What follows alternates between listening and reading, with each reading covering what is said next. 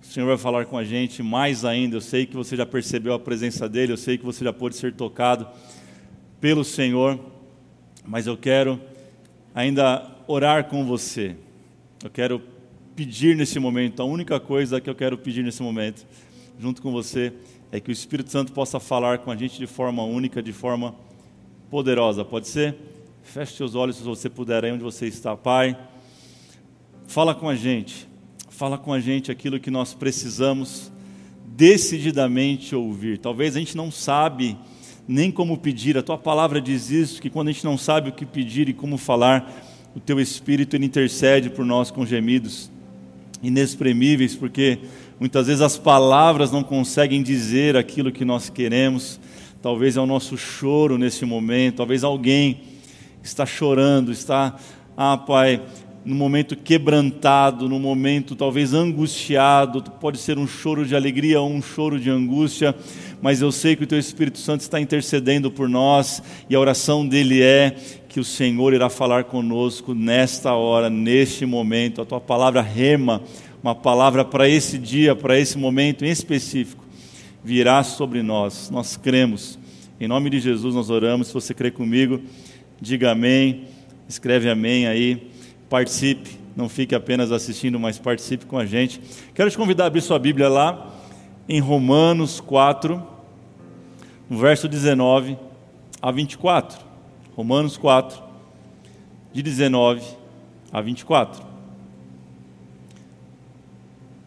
Olha o que diz: sem se enfraquecer na fé, reconheceu que o seu corpo já estava sem vitalidade, pois já contava com cerca de 100 anos de idade, e que também o ventre de Sara já não, não tinha mais vitalidade. Mesmo assim, não duvidou nem foi incrédulo em relação à promessa de Deus, mas foi fortalecido pela fé, dando glória a Deus.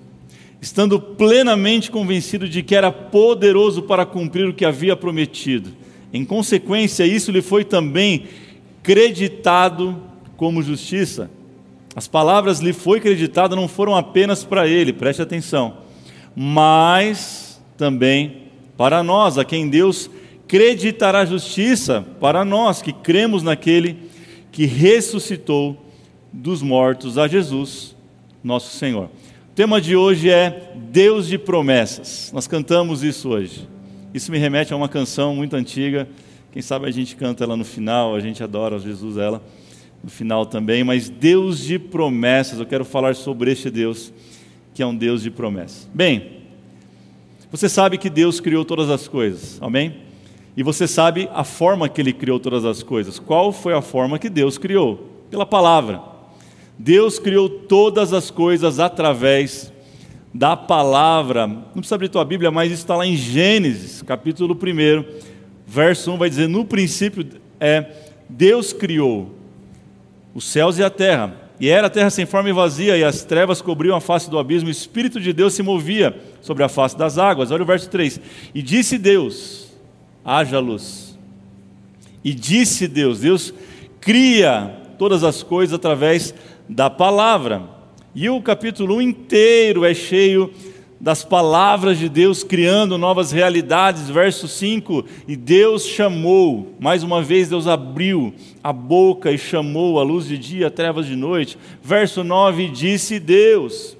Aí falou: Juntem-se a água num lugar só, debaixo do céu, e apareça a parte seca. Disse Deus, verso 11: Então disse Deus, cubra de vegetação. Então Deus ele foi criando todas as coisas. Verso 14, mais uma vez disse Deus: haja luminares no firmamento do céu, e separou dia e noite.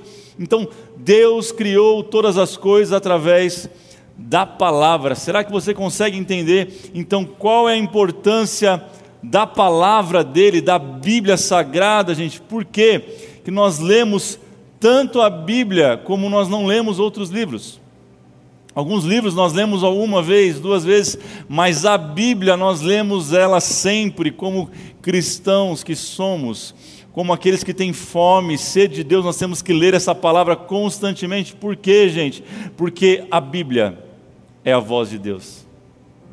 É o único livro que existe um autor eterno, que não morre, um autor vivo o tempo todo e que a qualquer momento você pode escutar ele falando com você na sua palavra. É o único livro que nós lemos na presença do autor, é o único.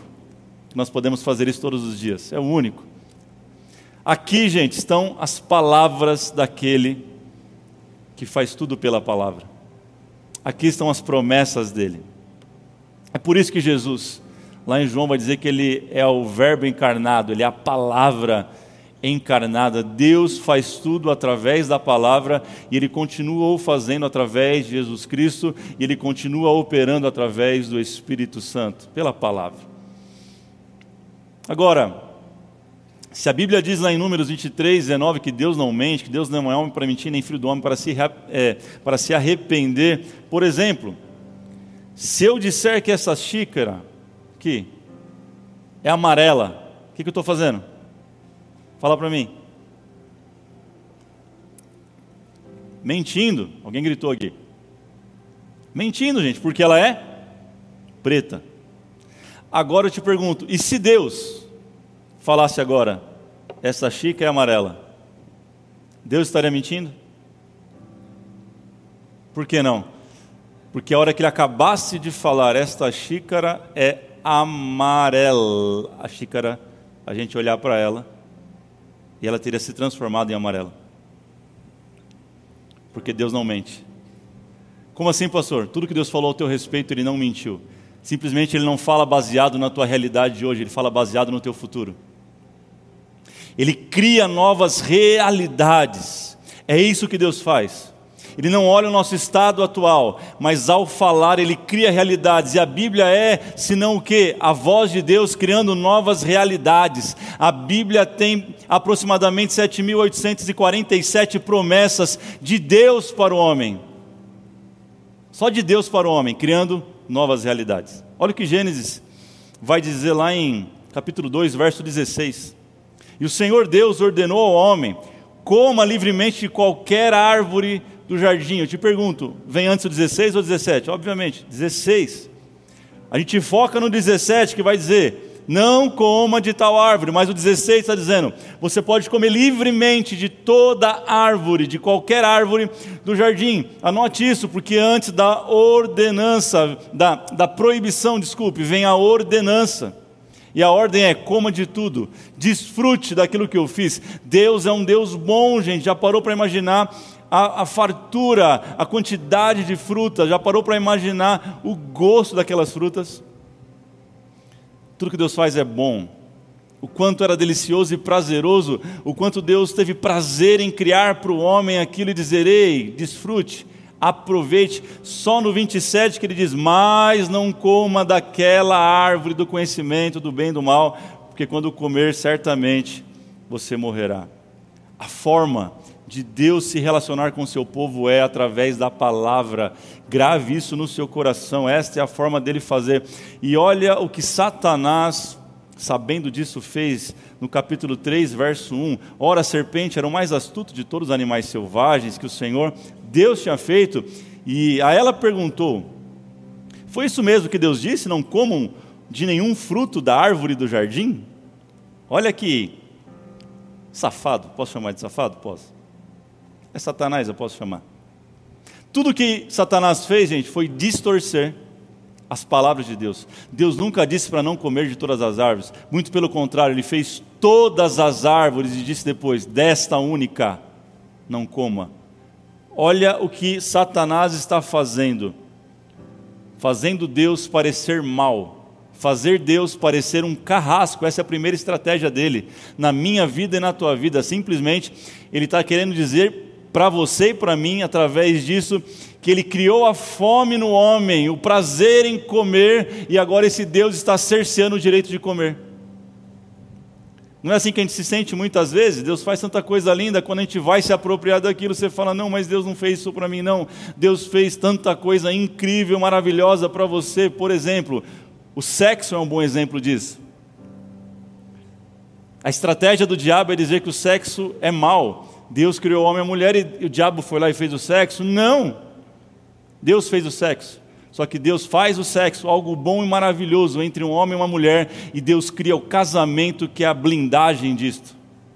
E o que o diabo vem fazer? O que Satanás vem dizer? Não, não, não, não. Você pode fazer qualquer pessoa de qualquer jeito. Ele quer deturpar. O Deus que colocou o órgão sexual no homem e na mulher é o mesmo Deus que tem o prazer que ele use. Isso faz muito sentido para mim, não sei para você. Olha o que vai dizer verso 3, ah, capítulo 3, verso 4 ainda, a segunda estratégia dele que, que ele faz para prejudicar a gente. Disse a serpente à mulher: certamente não morrerão. A segunda coisa que ele vai fazer é dizer que Deus mente. Deus está dizendo: se comer, vai morrer. E ele está dizendo: não vai morrer. Tudo que ele faz é distorcer e tudo que ele quer fazer é mentir, é dizer que Deus mente. Ei, essa é a segunda maior estratégia dele. Ele é o mentiroso. As promessas dele são mentirosas. Agora, se eu entender que Deus é mentiroso, onde estará a minha esperança? Se eu entender que Deus mentiu para mim quando disse que eu poderia ter uma vida próspera e frutífera, e eu não estou tendo, estou sendo acusado nisso, então será que Deus mentiu para mim, gente? Por que, que Satanás usa desta estratégia de distorcer as palavras de Deus? Por que ele usa da estratégia de dizer que Deus é mentiroso? Porque não crer nas promessas de Deus é a raiz de todo pecado. Eu quero te confrontar com isso nessa, nessa palavra. Tem um texto que você conhece muito, talvez você nunca pensou nele dessa maneira. 1 Timóteo 6,10 vai dizer que o amor ao dinheiro é a raiz de todos os males. O amor ao dinheiro é a raiz de todos os males. Eu quero pensar um pouco você, porque o que o texto está dizendo não é que amar dinheiro, nota, cédula, moeda é a raiz de todos os males. Não. O que está dizendo? Porque o que, que, é então? Se não é a nota, pastor, se não é o vil metal, que, que Timóteo está tá dizendo na carta de Timóteo? Gente, está dizendo que o dinheiro, eles são os recursos humanos. Ninguém ama dinheiro por dinheiro. Ninguém aqui tem o prazer de empilhar lá um monte de nota e, e falar, nossa, tem um monte de dinheiro aqui. Eu lembro do tio Patinhas, não sei se você lembra desse personagem do DuckTales. Eu sou dessa época, tem alguém aí? Posso ouvir um amém, igreja? Amém. Tem alguém aqui no auditório? Deixa eu ver algum voluntário. Estou sozinho não, né? Levanta a mão, galera. O que, que ele tinha o prazer de fazer, gente? Ele tinha um cofre onde ele guardava todo o dinheiro. Lembra disso? E de vez em quando ele ia lá e mergulhava no cofre, ele saia nadando no cofre. E, ah, que da hora, que legal, eu tenho dinheiro. Gente, ninguém quer ter dinheiro por dinheiro. Nós queremos o dinheiro por aquilo que o dinheiro proporciona. Quando Timóteo está dizendo aqui no texto Timóteo, pois a raiz de todo mal é o amor ao dinheiro, é você amar os recursos humanos. Outra palavra para amor na Bíblia é confiar. Quando eu confio nos recursos humanos e não em Deus, é a raiz de todo mal. Então, confiar nos recursos humanos é a raiz de todos os males. Anote isso. Agora, não confiar nas promessas de Deus é a raiz de todo o pecado. Então hoje eu não sei o que, que você está enfrentando, o que você está vivendo, o que está te aprisionando, mas eu sei que a raiz disso aí que você não consegue sair é porque você tem confiado mais nos recursos humanos do que na palavra e nas promessas de Deus. É isso. A Bíblia diz: onde estiver o teu tesouro, aí estará o teu coração. É por isso que ela diz que o justo viverá pela fé e não por recursos humanos mas pela fé é algo transcendente, algo que é sobrenatural, gente. A gente ama aquilo que o dinheiro proporciona, a segurança que teoricamente ele traz, mas quando a gente vive um momento difícil, a gente percebe que não traz. Nós queremos os benefícios dele, agora você precisa tomar uma decisão: ou você confia nos recursos humanos, ou você confia nas promessas de Deus. Eu estou na introdução ainda, mas Sabe, esta é a geração do quer saber como? Arrasta para cima. É a geração da facilidade, é a geração dos recursos, é a geração que vende cursos o tempo todo online, cada dia mais, mais coisa acontecendo, e tudo isso para você entrar nessa onda de confiar naquilo que o homem pode produzir e não naquilo que a palavra de Deus pode produzir. É por isso que Mateus 6,24 vai dizer: Ei, ninguém pode servir a dois senhores. Por quê? porque os dois senhores têm promessas para a tua vida, Deus e o dinheiro. O problema não é o dinheiro, o problema são as promessas que ele faz. Fique rico e seja feliz. Mentira. Fique rico e saia da depressão. Mentira. Fique rico e você terá uma família incrível. Mentira. Mentira. Fique rico e você nunca terá uma doença, você não pegará Covid. Mentira. Ou nós cremos nas promessas de Deus, ou nós servimos a Deus, ou nós cremos nas promessas dos recursos humanos. Eu quero te confrontar nessa noite a você começar a andar pelas promessas de Deus para a tua vida. Quem está entendendo isso, gente? Ah, pastor, e aí, como que eu sei em quem eu confio? É simples. Você dorme bem quando a conta está cheia e dorme mal quando ela está vazia? Essa é uma boa resposta que vai te dar um norte. Como assim? A conta está lá positiva, eu durmo tranquilo e feito um anjo, pastor. Mas quando eu vejo a conta negativa, eu perco sono, eu fico com insônia, eu não consigo dormir. Isso é um grande sinal em quem você tem confiado: em Deus ou nos recursos. Mas voltando para o texto, eu não esqueci do texto. Romanos 4,19 vai dizer assim: falando de Abraão, sem se enfraquecer na fé, reconheceu que o seu corpo já estava sem vitalidade, pois já contava cerca de 100 anos de idade também, é, que o ventre de Sara já estava sem vitalidade alguma, gente. Pai da fé, Abraão.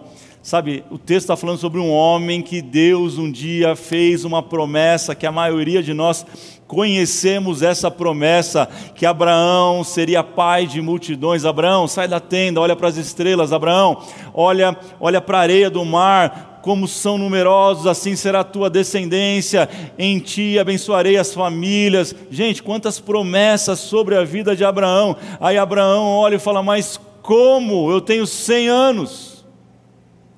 Sara estéreo. Não tem Viagra foi inventado muito tempo depois. Como é que vai resolver esse problema?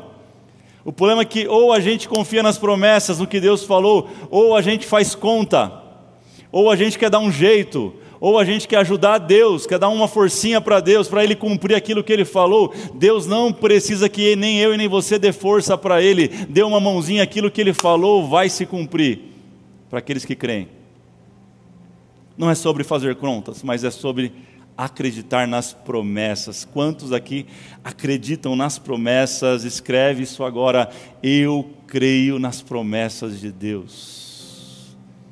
Escreva isso não só no chat, mas escreva no teu coração dizendo: Eu creio nas promessas de Deus. Olha o que vai dizer o verso 20 do que nós lemos, eu quero repetir. Mesmo assim, não duvidou, nem foi incrédulo em relação à promessa de Deus mas Abraão se fortaleceu como? Ele fortaleceu sua fé, o texto diz, dando glória a Deus. Quando você está fraco, a nossa arma é render glórias a Deus. Por isso eu te desafio nesse momento, onde você estiver, levante as suas mãos, querido. Você está num culto ao Senhor. Estamos aqui prestando um culto a Ele juntos, a quem está aqui servindo, quem está aqui ministrando, você que está em casa juntos, é um culto racional onde toda a igreja está adorando Ele. Levante as suas mãos e renda glórias a Ele. Quanto mais eu glorifico, quanto mais eu rendo glórias ao Senhor pela minha vida, aquilo que Ele tem feito, mais a nossa fé é fortalecida e mais as palavras de Deus, as promessas dele ficam aparentes em nós e mais as dúvidas ficam para baixo. Renda glórias a Ele. Vocês estão aqui, vocês estão muito quietos, gente. Vamos lá, pode dar glória, não tem problema não. Pode celebrar, não tem problema não. Vamos lá. Aquele que te prometeu, ele é fiel para cumprir. Verso 21 diz: estando plenamente convencido de que ele era poderoso para cumprir o que havia prometido. Não é só sobre crer nas promessas, mas também é sobre crer no Deus que faz as promessas. Deus que te fez promessas. Esse livro é um livro de promessas. As promessas dele estão de pé sobre a tua vida. Quem está preparado para viver, diga eu. Quem está aqui, vamos lá, diga eu. Tem gente aqui, ó, pelo amor de Deus. Estou sozinho não. Olha o verso 22. Em consequência isso lhe foi também creditado como justiça. Isso que? Crer nas promessas. Escreve na tua Bíblia, crer nas promessas, porque ele creu, foi creditado como justiça sobre Abraão. Então, entenda isso. Abraão foi salvo porque ele creu nas promessas. Jesus não tinha vindo ainda, gente. Olha que loucura! Como que aqueles que nasceram antes de Cristo vão receber vida eterna? Aqueles que creram nas promessas. Abraão creu na promessa, por isso, hoje eu digo, ele está junto com o Pai, porque ele creu na promessa. Verso 23, as palavras lhe foi creditado não foram escritas apenas para ele, olha que boa notícia. Verso 24, mas também para nós, a quem Deus creditará justiça, para nós que cremos naquele que ressuscitou dos mortos, a Jesus nosso Senhor. Ei, peraí, mas a Bíblia não diz que não somos salvos é, pelas promessas, mas somos salvos pela, pela fé em Cristo Jesus, não é por obras? Sim e não. Sim e não. Como que Abraão creu, foi salvo sem Jesus? Pelas promessas. Olha a importância. A nossa geração talvez é uma geração que entendeu o arrependimento, entendeu a cruz, mas não entendeu que existem promessas após isso. Eu quero te encorajar a viver as promessas de Deus. Você e eu não podemos ser apenas crentes naquilo que Jesus fez na cruz. Eu não estou diminuindo a cruz. Você, você me conhece, você sabe o quanto eu prego sobre a cruz de Cristo e quanto ao sacrifício dele, a importância disso. Mas olha só, nós olhamos para o passado e enxergamos o ato de salvação.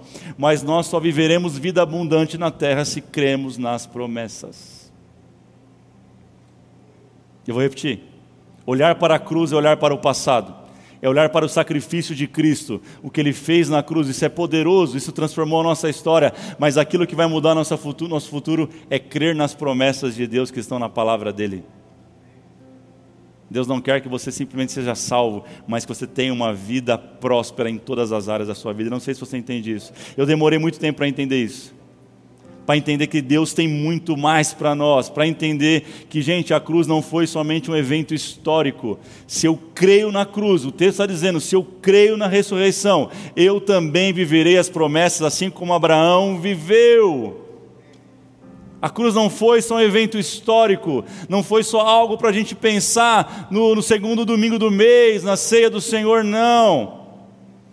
A cruz precisa impactar a minha vida sobre as promessas. Eu vou explicar de forma muito prática para você. Se eu creio na salvação, mas não vivo como salvo, não faz sentido. Alguém já encontrou um crente morto-vivo por aí? Às vezes eu encontro alguns. Crente morto-vivo. Parece que está vivo, mas está morto. Parece que está morto, mas está vivo. Não sei vocês, mas eu já encontrei gente assim você fala, você crê em Cristo? Creio. Você crê em Cristo? Creio. Você crê que Ele ressuscitou? Creio. Mas por que você vive uma vida miserável? Se a Bíblia tem quase 8 mil promessas para você viver. Quando eu falo miserável, não é para. Não estou te colocando em classe social, não, não, não. Estou falando miserável espiritualmente. Estou falando miserável emocionalmente também. Estou falando miserável nas relações que você tem. Porque que entra ano, sai ano e você não se apropria das promessas. Ei, eu e minha casa serviremos ao Senhor e a sua casa.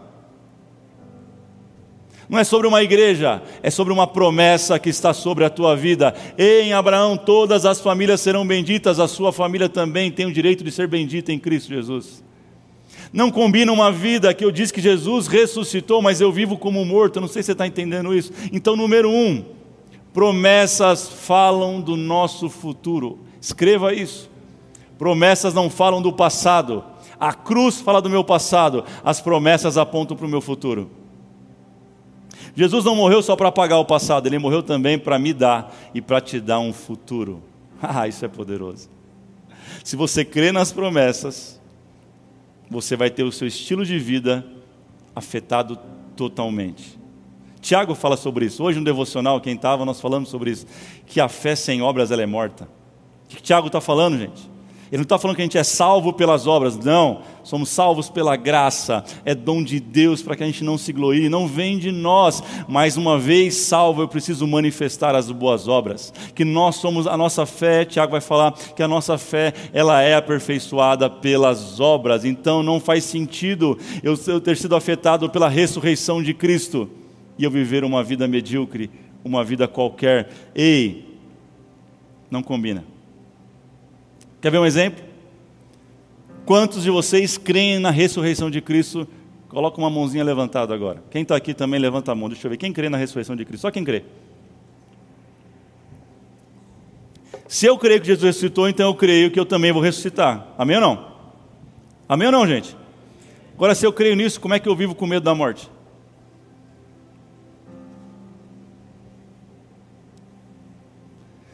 Se eu creio que nós somos seres eternos, que a morte não é o fim, mas é um começo.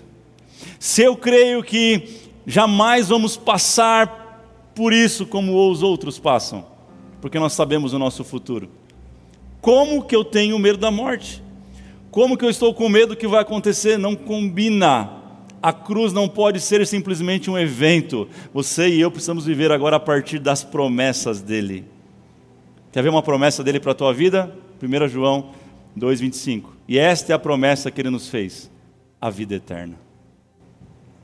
Eu não sei você, mas eu não vou morrer. Eu vou passar dessa para uma muito melhor. Eu não sei você, mas eu não estou esperando a morte também para viver algo legal.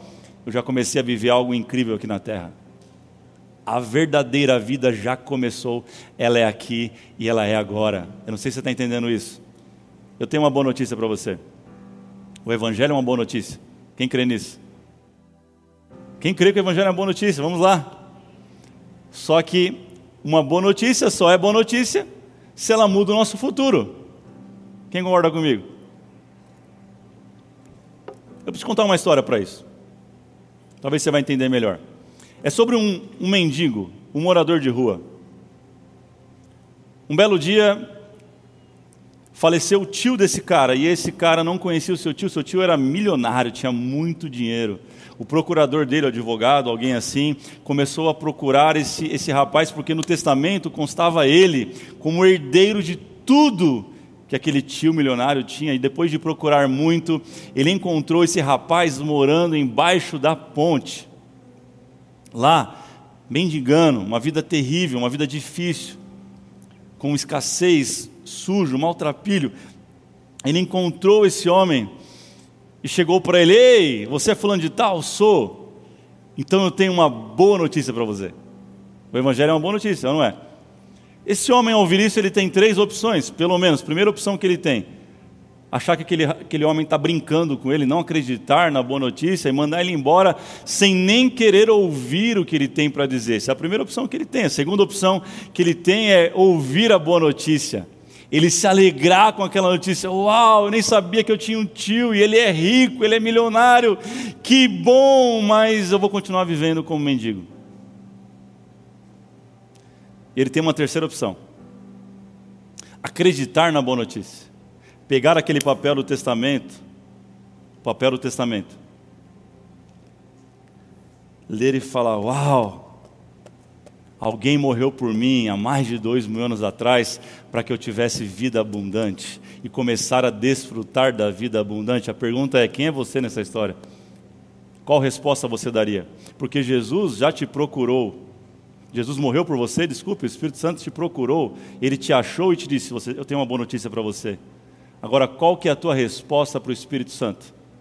Que legal, muito bom. Um dia eu vou morrer e vou ter uma vida muito boa, mas por enquanto eu vou viver uma vida miserável desgraçada.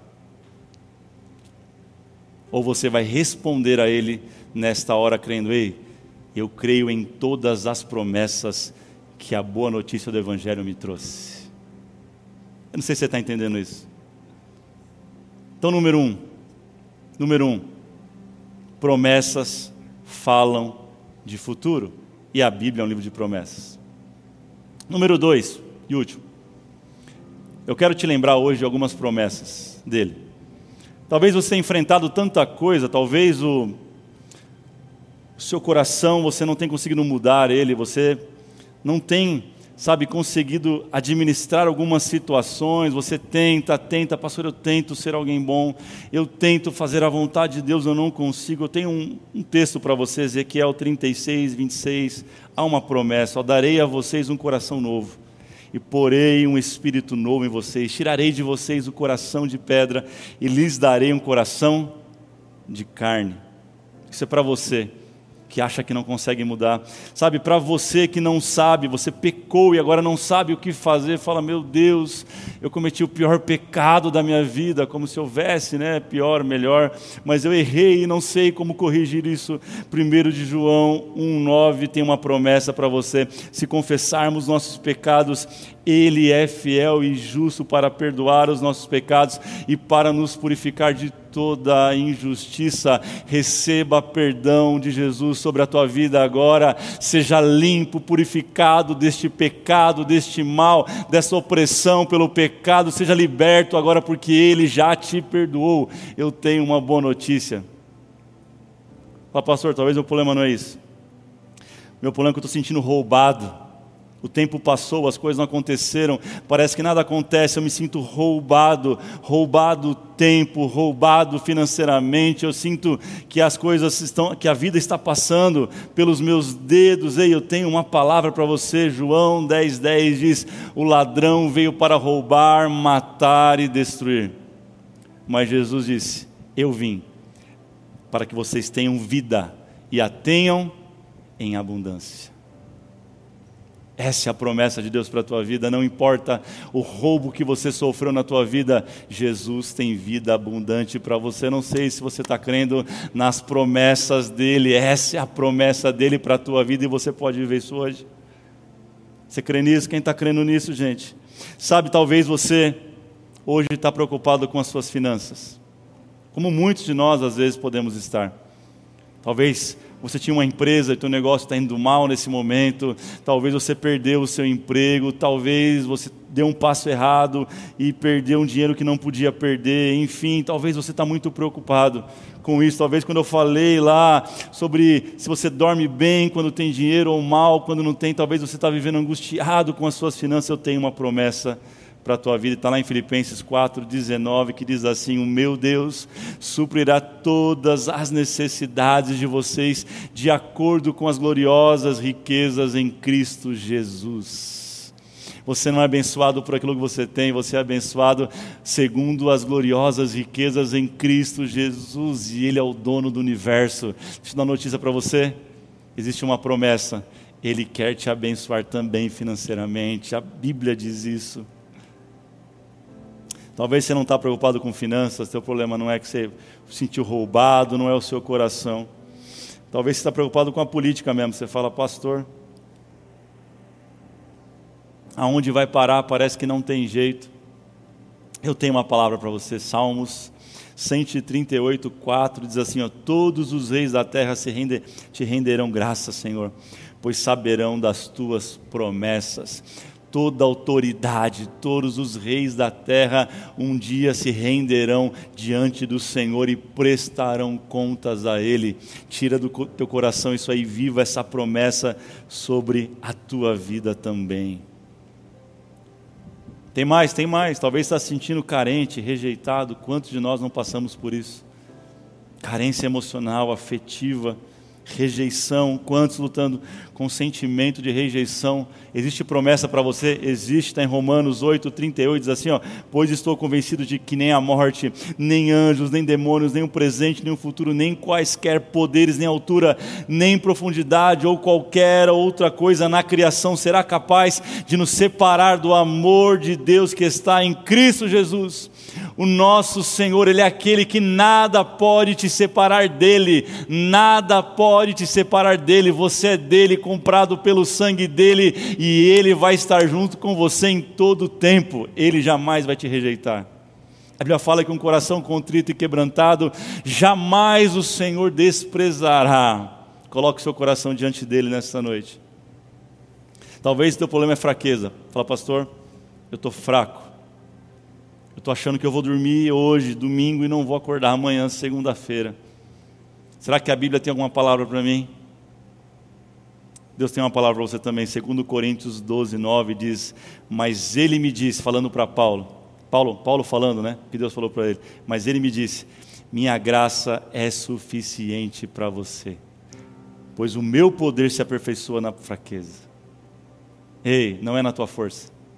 É quando você sente fraco, que Paulo diz assim, ó, quando eu me sinto fraco, é aí que eu sei que eu sou forte, porque é o poder dele operando na minha fraqueza. Portanto, eu me gloriarei ainda mais alegremente em minhas fraquezas, para que o poder de Cristo repouse sobre mim. Eu poderia passar a noite inteira declarando a palavra dele, as promessas dele sobre a tua vida, em qualquer área que você escrevesse aí no chat, eu poderia te dar um texto, eu poderia citar a Escritura, mas não basta você ouvir, não basta você saber que está escrito e nem aonde está escrito, a decisão é sua. Eu e você somos o mendigo da história. Jesus fez a parte dele, ele morreu na cruz e a Bíblia diz que agora nós somos cordeiros com Cristo, de todas as promessas. Tudo que estava sobre Cristo, agora está sobre nós. Agora eu e você precisamos tomar uma decisão. Ao ler o testamento, se nós vamos simplesmente se alegrar com isso, falar, uau, eu sou crente, eu vou para o céu. Ou se nós vamos nos apropriarmos das promessas e que isso comece a afetar o nosso estilo de vida e a nossa vida diária. Essa é a decisão que você vai ter que tomar agora. Eu termino com 2 Coríntios 1, 20, diz assim: Pois quantas forem as promessas feitas por Deus, tantas tem em Cristo o sim. Por isso, por meio dele, o Amém é pronunciado por nós, para a glória de Deus. Ore comigo nesse momento. Você que estava, talvez, respondendo às promessas dele como aquele homem. Ah, não quero saber ou talvez você estava respondendo com alegria, mas sem tomar posse e sem viver as promessas. Eu quero orar com você. Feche seus olhos, cubra sua cabeça, se ajoelhe se você quiser agora, onde você estiver, mas rasgue o teu coração diante do Deus de promessas, Pai. Aqui nós estamos diante daquele que é poderoso para mudar e transformar toda a nossa história, aqui estamos diante daquele que não só morreu para nos salvar, não que a salvação seja pouco, não, não, não, não. A salvação é o bem mais precioso que nós temos, mas nós sabemos que não é o fim, a salvação é só o começo de uma vida mais que abundante. Ah, Senhor, o Senhor deixou a tua palavra para nós, a Bíblia sagrada, as escrituras para que pudéssemos ler e ouvir a tua voz e nos apropriarmos e, ah, Senhor, praticarmos as boas obras da tua palavra, para que tenhamos uma vida mais que abundante. Senhor, eu quero orar sobre aqueles que têm vivido uma vida de miséria espiritual, miséria espiritual, falência, Senhor, ah, nos relacionamentos, no casamento. Eu declaro a tua promessa, a tua bênção, o teu favor agora sobre cada vida, sobre cada lar, sobre cada família agora, Senhor, que está conectada com a gente. Senhor, eu declaro as tuas promessas, elas continuam de pé. O Senhor não mentiu o Senhor não falhou, o Senhor não errou de endereço, o Senhor tem olhado para o nosso futuro e dito: Eu tenho um futuro de paz, eu tenho um futuro de prosperidade para cada um dos meus filhos. Assim eu creio e profetizo sobre a tua vida, sobre a tua casa.